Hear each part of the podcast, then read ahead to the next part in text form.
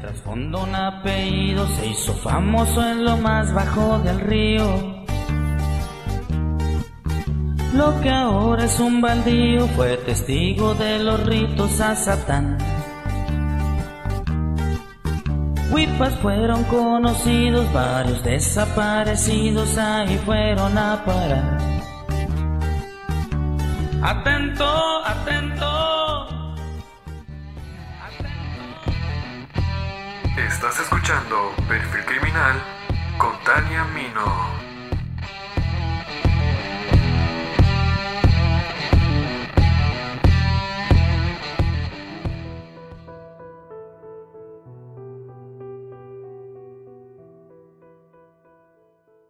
Los crímenes de odio por homofobia actualmente siguen siendo recurrentes en la sociedad. Aún cuesta aceptar, entender o comprender una orientación sexual a la comúnmente conocida y consentida. Sin embargo, pocas veces se ha escuchado que los crímenes sucedan a la inversa. Es decir, que alguien mate por ser homosexual.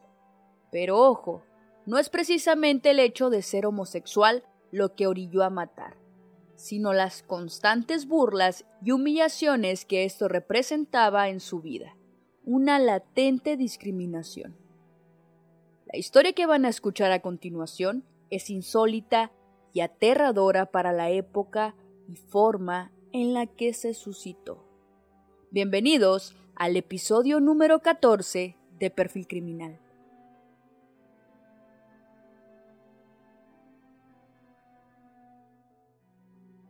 Esta es una historia de un poblado perteneciente a mi estado, la cual en aquella época se convirtió en leyenda de talla internacional. Se trata de la infame familia de apellido Huipas, los míticos asesinos seriales del estado de Sonora, México. La historia trata sobre cuatro lloremes que en su lugar cometieron incontables asesinatos, acompañados de desmembramiento y raros rituales de satanismo. Los Lloremes y Mayos son un pueblo amerindio que habita en el sur del estado mexicano de Sonora y el norte de Sinaloa. Fue específicamente en el año de 1949 en un poblado de la ciudad de Guatabampo donde estos sujetos solían castrar y asesinar a sus enemigos, una muestra cruel e insólita de los indígenas mayos de esa época. El relato trascendió más allá del Estado y el país.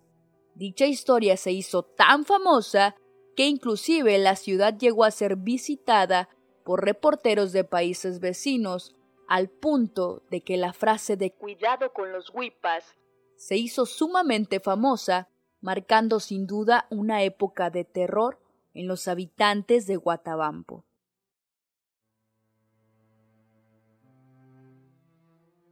Los protagonistas de estos acontecimientos fueron Adelaido Huipas Quijano, Eusebio Yocupicio Soto, Leonardo Yocupicio Huipas y Basilio Humo Valenzuela. Todos ellos indígenas puros, descritos por la gente que los conocía como los clásicos lloremes, desconfiados, serios y recelosos hacia los yoris. Así solía llamárseles a los hombres blancos. Acostumbraban a reunirse en la casa de Eusebio y ahí planear los asesinatos de las personas que eran sus enemigos o que simplemente los trataban mal. Los relatos de la historia son simples. De pronto, en un pueblo con no más de 100 habitantes empezaron a desaparecer personas las cuales tiempo después eran encontradas en el monte o desierto. Sin el pene tratándose de los hombres y sin los pechos en el caso de las mujeres. Estos órganos eran cortados y disecados.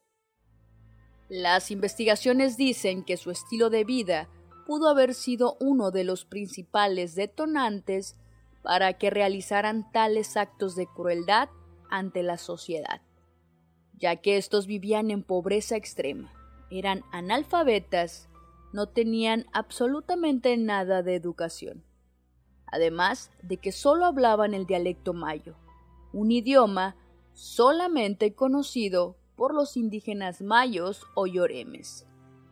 Estos asesinos recibían un cruel acoso y burlas por parte de los vecinos, pues se rumoraba que eran homosexuales. A pesar de ser analfabetas, eran muy organizados.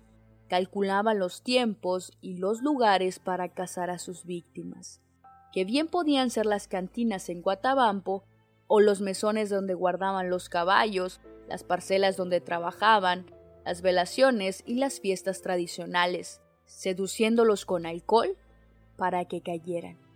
Ya borrachos, según los lugareños, saciaban sus ávidos instintos sexuales, en cuyo éxtasis, comentaban indígenas ancianos de la época, se aproximaban al pacto tramado con el diablo, al cual se acercaban cada vez que tenían sexo, con todas las obscenidades de las cuales ver correr la sangre constituían la ofrenda fundamental del ceremonial satánico con que honraban al dios de las tinieblas.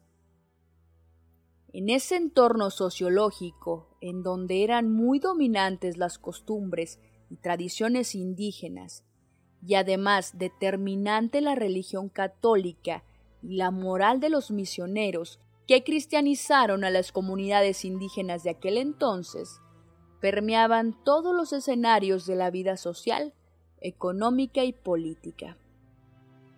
Cuentan pobladores de Bacapaco que los cuatro planearon la muerte de Lorenzo Valenzuela Bamayoa y que este asunto lo acordaron a fines de febrero, porque Lorenzo maltrataba mucho a Eusebio, ya que era su amante y mantenía relaciones sexuales casi permanentes con él.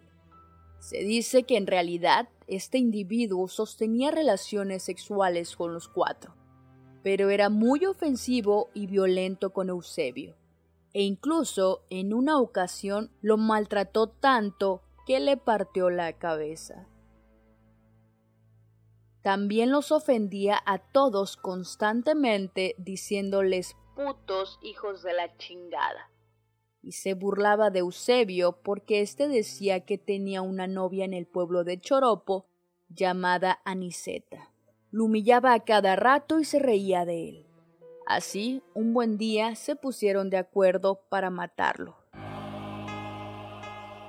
Lorenzo estuvo tomando en Guatabampo en compañía de Antonio Yocupicio, mientras que Eusebio lo estaba esperando en el callejón del Bacapaco para llevarlo a su casa donde estaban reunidos esperando Leonardo, Basilo y Adelaido. De acuerdo al pacto que habían tenido tiempo atrás para matarlo.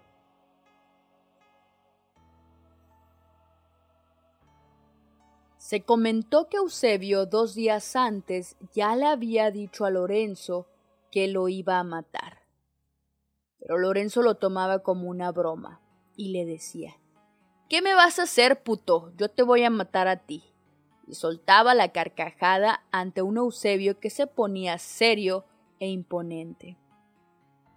Cuando Lorenzo llegó al callejón del Bacapaco, Eusebio que lo esperaba se abalanzó hacia él y le dijo Te voy a llevar para mi casa a matarte. Y Lorenzo le contestó Yo también te voy a matar. Eusebio y Lorenzo caminaron por el canal y llegaron a la casa donde esperaban los demás. Y en el mismo lugar donde previamente habían matado al muchacho Santos Valencia, Adelaido con el mismo garrote le pegó a Lorenzo dos golpes muy fuertes, y sin embargo, éste empezó a defenderse tirando golpes a los cuatro. Mareado, Lorenzo cayó al suelo y fue cuando Adelaido le propinó dos golpes más, con ese palo de corazón de mezquite. Después de Adelaido, Eusebio le pegó dos golpes muy fuertes en la cabeza y al final Basilio le dispuso otro golpe para rematarlo. Ya muerto, Lorenzo fue introducido a la casa y lo sometieron al proceso de castramiento, donde con una navaja metálica de afeitar hicieron la operación. El corte partió a la altura del ombligo con dirección hacia abajo, llegando hasta el límite de los glúteos por ambas partes, hasta que jalaron el pene para desprenderlo del cuerpo inerte de Lorenzo. Una vez hechos los cortes, los órganos sexuales de Lorenzo fueron clavados en una tabla donde quedaron bien estirados y disecados, órganos utilizados por este grupo asesino para masturbarse en la clandestinidad. Para los pobladores eso parecía la locura, algo realmente insólito, jamás visto en ninguna parte, y menos en una comunidad indígena como la de los mayos, tan conservadores en sus tradiciones y prácticas religiosas. Lo mismo le sucedió al muchacho de solo 14 años al verse envuelto en una trama sexual y despiadada bajo condiciones de desventaja, premeditación y alevosía al extremo. Y cuatro asesinos que demostraban en esos momentos un total desprecio por la vida humana. Y no solo eso, sino irse al extremo de castrar a sus víctimas y utilizar sus partes íntimas para masturbarse y hacer pequeñas bolsas de cuero donde se pudieron apreciar como colgajos sus partes y su vello púbico. Se empezó a perder la gente, muchos desaparecieron y los huipas los mataban para utilizar el cuero.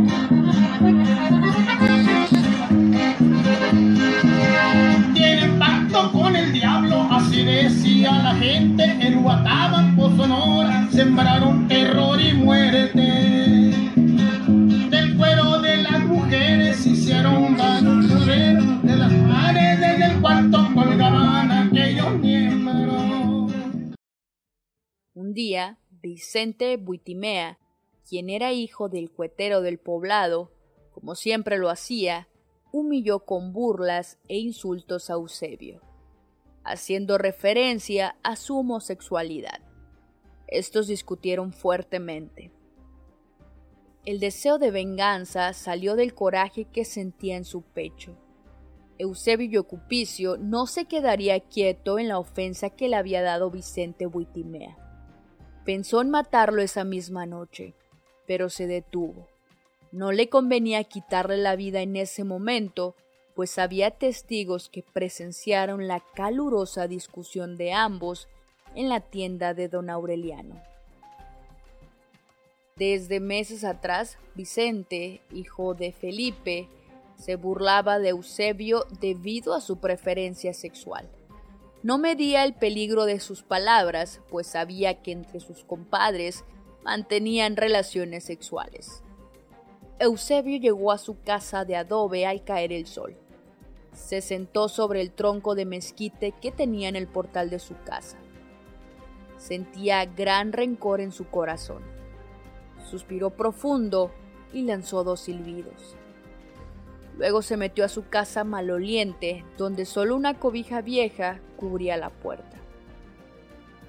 No tardó mucho cuando llegaron Leonardo, Basilio y Adelaido. Esa noche acordaron qué día iban a liquidar a Vicente y otros hombres que tenían en la mira. En abril de 1950, Vicente pasaba por la orilla del camino rumbo a Guatabampo. Eusebio hizo un gesto de alegría e inmediatamente avisó a sus cómplices.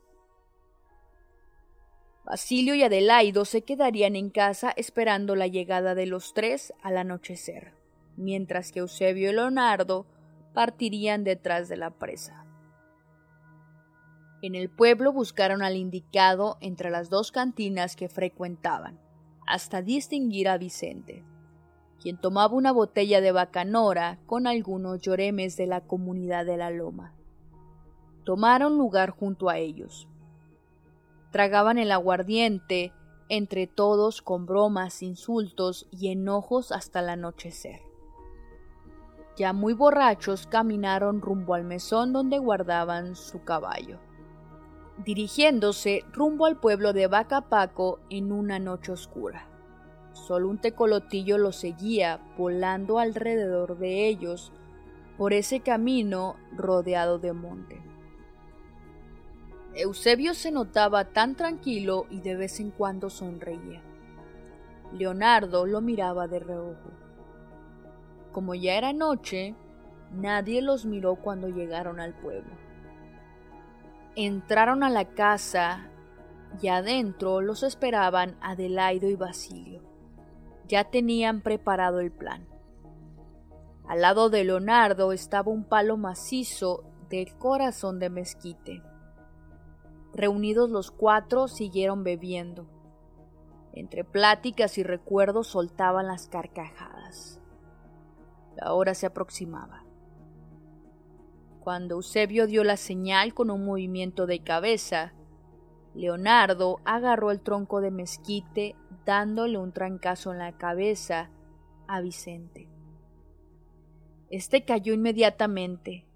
Eusebio con ayuda de Leonardo comenzaron a cortar la piel, del ombligo hacia abajo para quitarle el pene y los testículos para disecarlos por un tiempo. Mientras Basilio vigilaba la puerta y Adelaido alumbraba con una lámpara. Con paciencia cortaban la piel, sin preocupación alguna, a pesar de que solo tenían unas cuantas horas de la madrugada para hacer la limpieza y no dejar ningún rastro que los delatara. Excavaron un hoyo en el mismo cuarto de la casa y enterraron los restos del hombre. Al finalizar se tomaron una botella de vino tras el triunfo que habían logrado. Pasaron los días y don Felipe el cuetero veía que no aparecía su hijo. Tenía un presentimiento que le oprimía el pecho. Entonces decidió averiguar con quién se había ido su hijo el último día que salió de casa. Nadie le daba señal del desafortunado. Cuando un lloreme lo encontró y le dijo que la última noche lo había visto en la cantina con Eusebio. Don Felipe se dirigió a la casa de Eusebio para preguntar el paradero de su hijo. Buenas tardes, Eusebio. ¿Qué hubo, don Felipe? respondió Eusebio. Pues me dijeron que vieron a mi hijo contigo la última noche y vengo a preguntarte si te dijo para dónde iría. Ay, hijo, pues creo que se fue rumbo a la loma a comprar más vino, pues quería seguir tomando, y de ahí ya no lo volví a ver. El hombre, con la esperanza de encontrar a su hijo, buscó en los pocos lugares donde vendían aguardiente y en la cárcel municipal. Solo le dijeron que no lo habían visto. En poco tiempo habían desaparecido tres hombres del mismo poblado y don Felipe, ya preocupado, fue a preguntar otra vez a Eusebio que si dónde había visto a su hijo y en qué lugar lo había dejado. Eusebio, ya un poco enfadado por tanta insistencia de don Felipe, se disgustó y le gritó. Don Felipe, no estés fregando conmigo. Yo no sé de tu hijo. Tal vez se fue para otra fiesta o para Sinaloa. No chingues. Don Felipe no se fue conforme con la actitud de Eusebio. Ya habían transcurrido doce días de la desaparición de Vicente. Así que el padre desesperado consultó con una bruja para saber del paradero de su hijo. Y ésta le contestó que se asomara a la casa del hombre a quien le acababa de preguntar, y que allí estaba su hijo. Con un fuerte presentimiento se dirigió hacia la casa de Eusebio se asomó hacia adentro aprovechando que no estaba, y su corazón se estremeció al ver que en la pared de adobe estaba colgado el sombrero de su hijo. Fácilmente lo reconoció y su corazón latía como si fuera a salir de su pecho. Rápidamente intentó salir de ese lugar, pero al cruzar por el patio de la casa De repente Eusebio estaba enfrente de él y le preguntó. Don Felipe, ¿qué anda haciendo? ¿Ya encontró al Vicente? Lo veía con una cara de aspecto tenebroso. Don Felipe, con gran astucia y disimulando sus nervios, le contestó. Ando viendo ese brazo de tu pino. Me gusta para hacer el castillo de la fiesta del Espíritu Santo. Ah, pues llévatelo, don Felipe. Ven, entra a la casa, yo te ayudo a cortarlo. Le dijo Eusebio, con planes de matarlo en ese mismo rato, para que no estuviera insistiendo alrededor de su casa. Nomás voy por la carrucha a la casa, ahorita regreso, insistió don Felipe.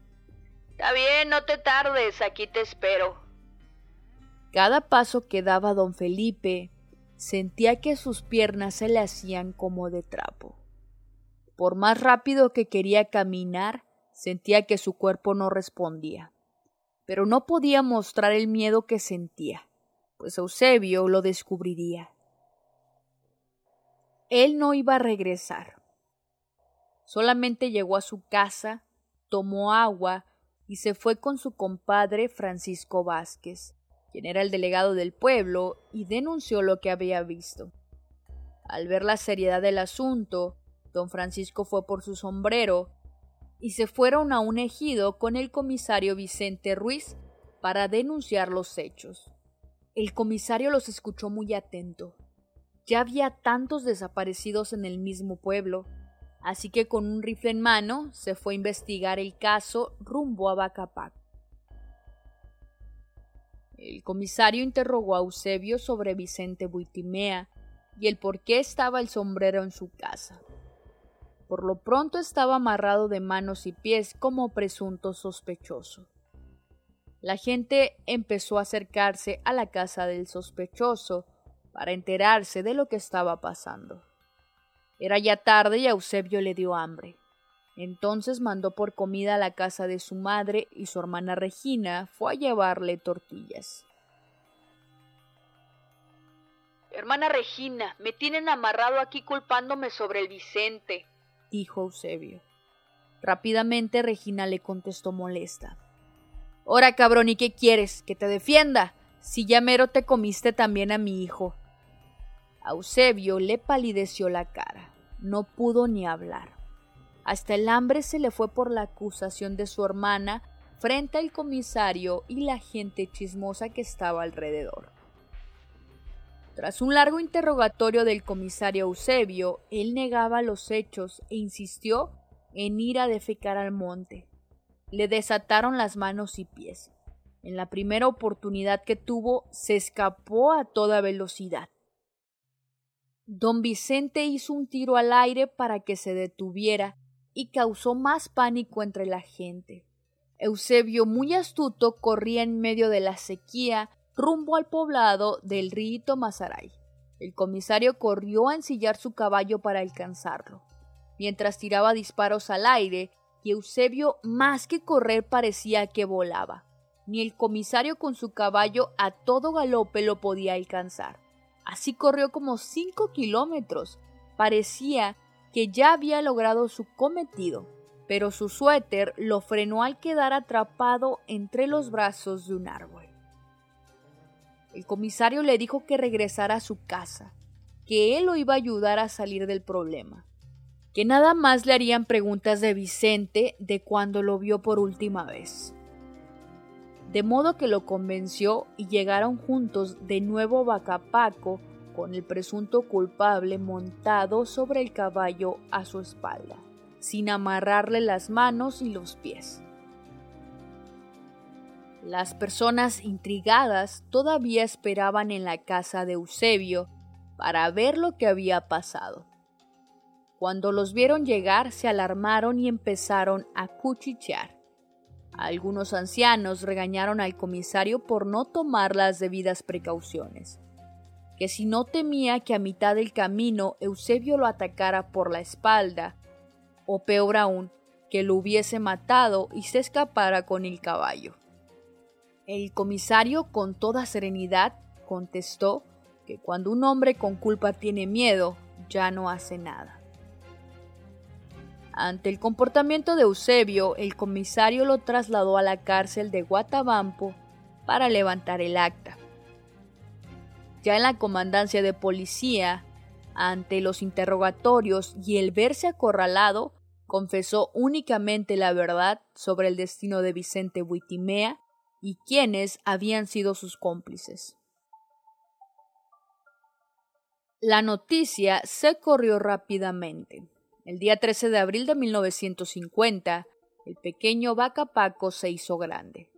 Parecía hormiguero de gente conocida y desconocida. Ni siquiera en las fiestas típicas de la comunidad se lograba reunir tanta gente. Una vez en su casa, sin temor alguno, Eusebio indicó el lugar donde había enterrado a Vicente. Dentro de la casa oscura y maloliente los Yoris entraron a inspeccionar el lugar, cuando un policía puso su mano sobre la pared y en la oscuridad tentó un objeto fresco y aún con vello púbico. Luego mandó por una lámpara de pilas y al alumbrar, grande fue su asombro. Sobre la pared estaba un pene erecto, aún con la piel fresca clavada en una tabla sobre la pared. Y en el otro cuarto encontraron más miembros disecados y un par de pechos de mujer. Eusebio ya se encontraba nervioso. Adelaido, Leonardo y Basilio solo callaban con la mirada hacia el suelo, sujetados de manos y pies. Esta vez ya no habría escapatoria. En el brazo del pino que supuestamente le había gustado a don Felipe, los colgaban para que confesaran sus crímenes. La lloremada vociferaba maldiciones contra ellos. Eusebio se reía a carcajadas como si no le importara el dolor o la asfixia. Y más temor entró a los presentes cuando el brazo del árbol se partió por la mitad y con un gran estruendo cayó al suelo junto con Eusebio. Después de horas, confesaron que habían asesinado y castrado a Lorenzo Valenzuela, al joven Santos Valencia y a Vicente Bultimea, e indicaron el lugar donde los habían enterrado clandestinamente. A los cuatro asesinos les dieron palas para que exhumaran los cuerpos putrefactos. Al excavar, el olor se volvía insoportable. Ya pasado mediodía, los familiares pidieron que se les diera comida a los cuatro asesinos. Sin lavarse las manos que habían agarrado los restos putrefactos, comieron sin molestia alguna. No cabía el asombro en la gente que vomitaba y se tapaba las narices al ver esto. Colocaron los cuerpos en un carro del municipio para hacer la autopsia de ley. A los cuatro asesinos, amarrados de pies y manos, los trasladaron a la penitenciaría de Guatabampo para los interrogatorios de los crímenes. Así daba inicio el famoso caso de los huipas. Cuatro lloremes mayos que cometieron una serie de asesinatos crueles y salvajes, debido al satanismo, rencor, homosexualidad prohibida, el alcoholismo y el analfabetismo en el que vivían. Las autoridades ordenaron designar como peritos médicos legistas a los ciudadanos doctores Víctor Manuel Romo y Juan José Vázquez, con el objeto de que se practicara la autopsia de ley, a quien en vida se llamó Vicente Buitimea, y determinar así las causas de su muerte. Los resultados fueron los siguientes. Persona masculina de 25 años de edad unos 70 metros de estatura, complexión robusta, moreno, pelo negro y lacio, entre otras características. Presentó varias contusiones en el cráneo. El miembro viril cortado junto con una gran zona de piel, pues el corte inicia abajo del ombligo, dirigiéndose lateralmente hacia abajo por ambos lados hasta las espinas ilíacas y luego hacia abajo sobre las caras anteriores e internas de los muslos. Y llega dicho corte hasta la margen del ano, donde se reúne un corte con otro. Al llegar al pene, este fue succionado, llevándose en el corte los testículos y pene, todo un bloque, y fueron puestos de manera extendida sobre una tapadera circular, claveteada y bien fijados los órganos sexuales disecados. Al pene le introdujeron en su interior un palo de forma cilíndrica como de 20 centímetros de largo. De tal forma que al ser colocado y fijado en la tapadera, daba el aspecto de que estaba en erección, constituyendo una completa disección y confección. Se concluyó la autopsia estableciendo que Vicente Buitimea primero fue brutalmente golpeado y muerto sin ninguna defensa, mutilado de los órganos sexuales. Murió debido a las contusiones en el cráneo y de la mutilación. Después de la práctica de la autopsia, se ordenó una investigación minuciosa en la casa de Eusebio Yocupicio considerado el más asesino y depravado del grupo. Al inspeccionarse la casa de adobe de Eusebio, se encontraron todos los objetos utilizados para asesinar a sus víctimas. En las paredes se encontraron sus partes sexuales disecadas, fijadas como si fueran trofeos, así como también las bolsas de cuero humano disecado conteniendo todavía sus vellos públicos, lo cual dejó estupefactos a las autoridades, significando esto la verdadera locura, la depravación y la inmoralidad en la que cayeron estos personajes. Cuando la policía se encontró con esto, no lo podían creer.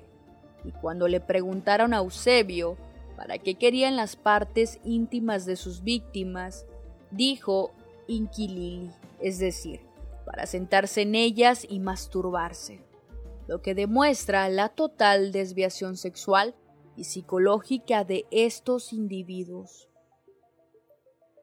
Fueron inmediatamente apresados y sometidos a un verdadero interrogatorio, hasta que se estableció toda la verdad y fueron consignados a la pena de muerte, sin ninguna consideración, decisión que fue confirmada por el Supremo Tribunal de Justicia del Estado. Los cuatro indígenas mayos, denominados los huipas, fueron trasladados a la antigua penitenciaría de Hermosillo para entregarlos al ejército para su ejecución. Las ejecuciones por pena de muerte obviamente seguían un orden y los huipas ya tenían su fecha marcada, para de esa forma pagar con su muerte los daños cometidos en su región. Los huipas corrieron con suerte, pues la última ejecución en el paredón fue el 18 de junio de 1957 de un señor llamado Juan Samarripa, por violación de una niña y del señor Francisco Ruiz Corrales, quien había estrangulado a una niña llamada Margarita, de solo siete años de edad. Después de esta ejecución, seguían los huipas, y las familias dolidas por lo que hicieron esperaban con ansias esta ejecución. Incluso todos los pobladores del sur de Sonora también esperaban se hiciera justicia. Pero ¿cuál sería la sorpresa?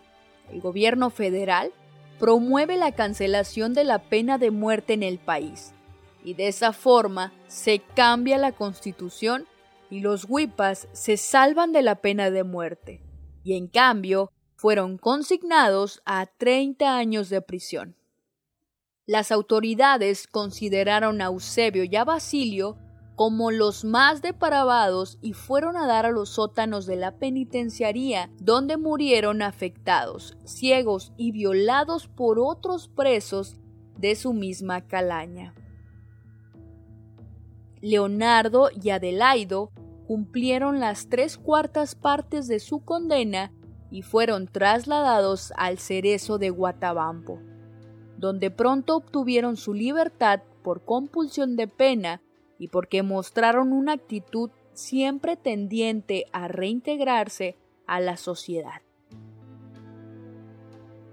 Fueron liberados casi a los 60 años, abatidos por el encierro y los estragos de la cárcel. Duraron libres casi una década. Se portaron más o menos bien, pues seguían practicando la magia negra y viviendo en sus lugares de origen. Dicen que murieron casi el mismo día, demostrando con ello que el destino siempre los mantuvo unidos hasta la muerte.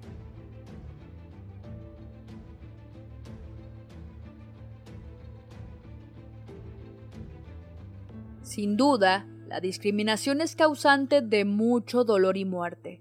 Sin embargo, nada justifica ni amerita el privar de su vida a alguien. Durante la historia de la humanidad ha existido la mentalidad de que nadie puede ni debe humillarnos, y cuando esto sucede, un cúmulo de emociones emergen desde lo más adentro de nuestro ser. Esas emociones pueden ser variadas, e intentar descifrar el comportamiento o reacción que pudiese tener la persona tras un hecho así es complejo.